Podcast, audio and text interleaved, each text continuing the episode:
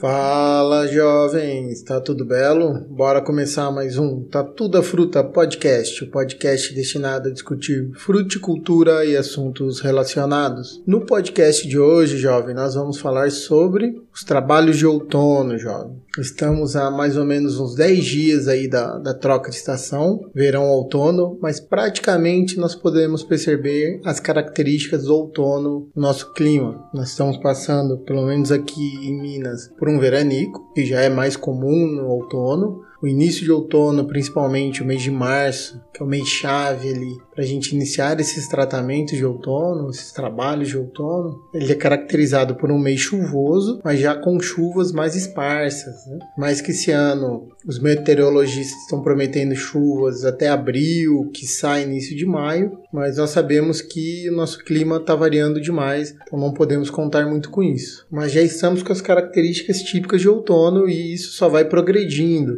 ao que? A um período mais seco, diminuição da chuva, encurtamento do dia e queda nas temperaturas. E isso é um período que sinaliza muita coisa para as plantas frutíferas e nós precisamos trabalhar elas. Para você jovem que já escutou o Tatu da Fruta 14 e 15, que nós tratamos de biociclo vegetal e ciclo anual, respectivamente, sabe que a entrada do outono diz muita coisa. A planta está se preparando para entrar na fase de repouso dela, mesmo as plantas perennifólias, plantas que nós temos como tropicais, diferente das plantas de clima temperado, não chegam a desfolhar, não chegam a entrar numa, num repouso forte, característico que nós chamamos de dormência. Praticamente todas as frutíferas no inverno dão aquela parada, ou uma diminuída no, no ritmo, e é o que vai caracterizar o repouso dela. Nós sabemos que o outono prepara a planta para passar por esse período de repouso, que normalmente condiz com o período de estresse. Para as plantas de clima temperado, um frio constante e forte,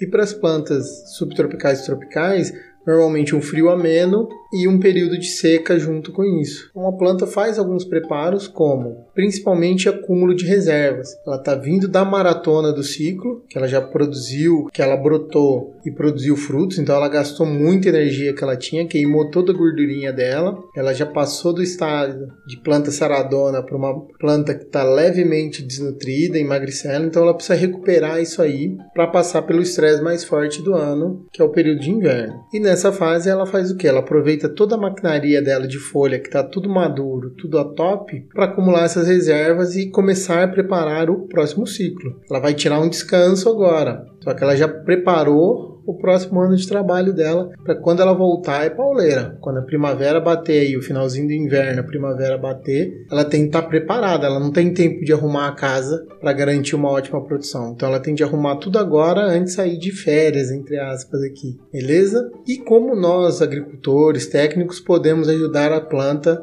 a fazer esse papel, a se recuperar super bem? Primeiro de tudo, é fazer uma boa análise de solo, sempre ao final da produção. Para pomares já bem estruturados, bem conduzidos, eu recomendo que faça uma análise de solo de 0 a 10, uma análise de solo de 10 a 20, uma análise de solo de 20 a 40 e, se possível, se você quer pensar no futuro, já está trabalhando com um nível maior de manejo, faça uma de 40 a 60 no mínimo. Nós sabemos, já comentei várias vezes, que as frutíferas exploram um, um, perfil de solo de pelo menos um metro ali, com as raízes absorventes. É importantíssimo nós termos um, um perfil de análise bem feitinho aí, para nós entendermos a fertilidade onde eu tenho raiz ativa. Feito isso, mais rápido possível. O ideal é que já esteja feito logo após a produção. Nós vamos priorizar as atividades de correção do solo. O que seria essa correção? Verificação de pH, correção de cálcio, principalmente magnésio, mas principalmente cálcio via calcário. Eu vou fazer essa correção. Se necessário, o uso de gesso. Particularmente, eu sou muito fã do gesso, então eu usaria, porque o nutriente mais negligenciado no solo para as frutíferas é cálcio e boro. Mas o boro é outra conversa para a gente corrigir ele. Mas o cálcio é esse momento agora e a gente pode fazer isso via calagem, aproveitar o final das chuvas para dar tempo do calcário ser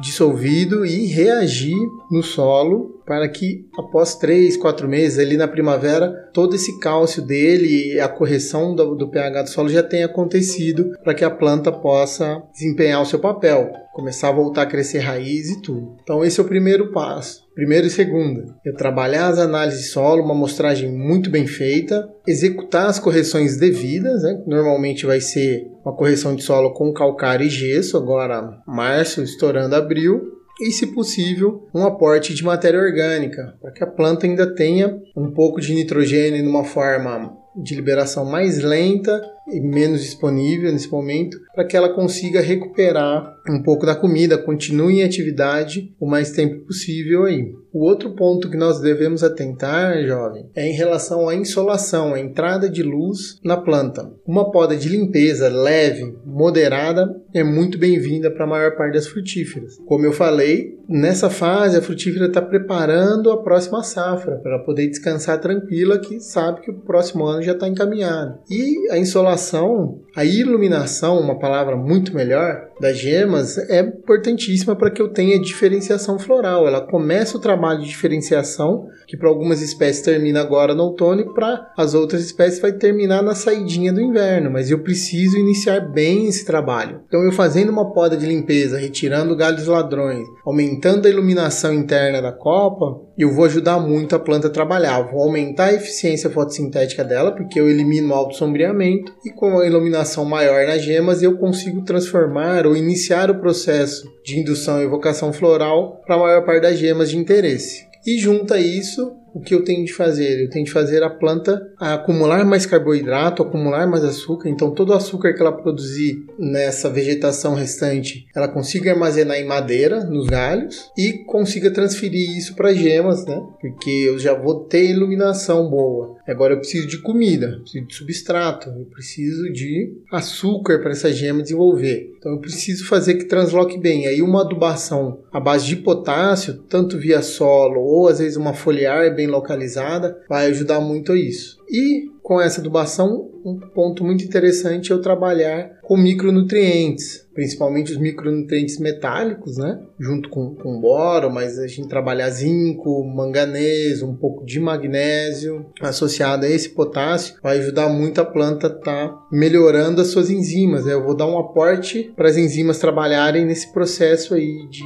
transformação, de indução de gemas. E aí eu pego os três fatores principais que eu vou ter. Então, eu vou ter iluminação, eu vou ter carboidrato, que é melhor fotossíntese oriunda da poda, e o potássio vão me ajudar a isso aí. E eu tenho os micronutrientes que vão estar tá turbinando as enzimas ali para elas trabalharem muito melhor. E com isso eu tenho uma garantia maior de gemas floríferas para o próximo ciclo. Então, isso é muito importante nós fazermos nessa fase de outono. Trabalhar essa planta muito bem trabalhada até maio, mais ou menos, se for plantas de clima temperado que chega um momento que elas vão perder a folha e é natural. Nosso trabalho é manter essa folha o maior tempo possível, mas chega um momento que eu preciso derrubar ela ou elas vão cair naturalmente. As plantas subtropicais e tropicais não vão derrubar a folha, mas eu vou trabalhando ela e aí eu tenho uma janela maior para trabalhar essa nutrição, tá? A poda não, a poda o momento ideal é por agora, mas eu consigo trabalhar ela por mais tempo em relação à nutrição, que eu possa avançar até o início do inverno ali, que não vamos ter problema nenhum. E o último ponto, jovem, é eu trabalhar a fitossanidade. É muito comum no pós-colheita, isso eu já falei lá no podcast 14 e 15, que o fruticultor tem o péssimo hábito de abandonar o pomar pós-colheita. Ele esquece desses tratos. Esses tratos são importantíssimos. Então, eu já falei de vários dele, né?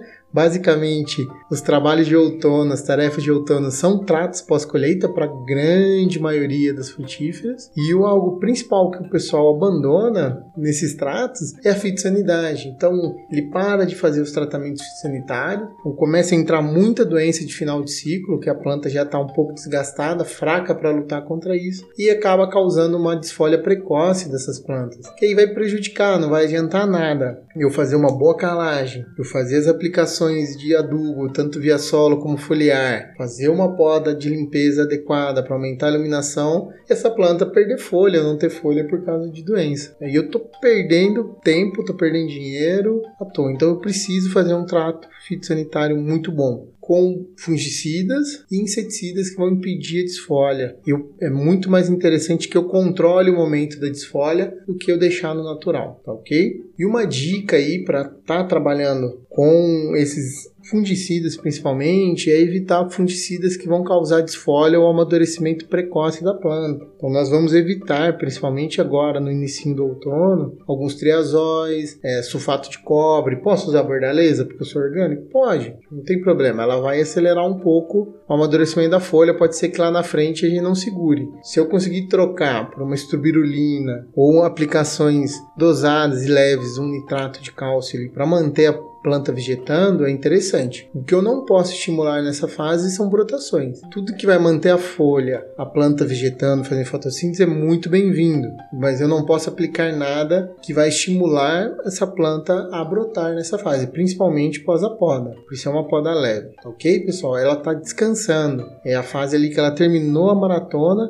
ela ainda vai fazer uma caminhada leve para recuperar, para ela poder de fato mesmo dar aquela descansada. Então vamos repassar os pontos. Primeira coisa, análise de solo. Segundo, uma boa correção de solo, com principalmente pisando cálcio. E aí recomendo que use calcário e gesso. Um aporte de matéria orgânica para ajudar o solo a recuperar, para ajudar os micro-organismos também se recuperarem. Fazer adubações com potássio e micronutrientes, principalmente via foliar, fazer uma podinha de limpeza bem feita e moderada para aumentar a iluminação da copa e trabalhar a fitossanidade, evitar a desfolha precoce das nossas plantas. Beleza, jovem? Esses são os trabalhos de outono e devem ser começados agora para se aproveitar o final da chuva para as correções e essa capacidade da planta ainda fazer fotossíntese. Conforme o clima vai mudando, a planta vai começando a ficar mais estressada e vai se preparando para entrar no repouso no inverno. Show de bola? Então por hoje é isso. Espero que vocês pensem muito nesses tratos e qualquer dúvida vocês já sabem, né? É só procurar o Tatu no Instagram, no Facebook,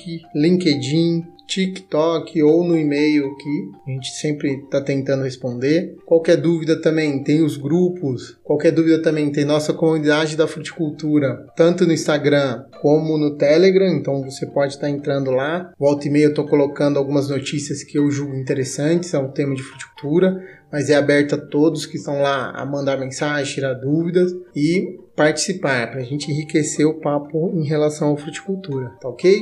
Então é isso aí. Indique o nosso podcast para os amiguinhos que gostam de fruticultura também. Quando você estiver indicando, já lembra que a maior parte dos agregadores, e a gente está em quase todos, tem um sistema de avaliação. Avalie o Tatu da Fruta Podcast para ajudar o Tatu a entender se o conteúdo está pertinente, está de qualidade e qualquer sugestão, só entrar em contato, ok? Abraço e até semana que vem.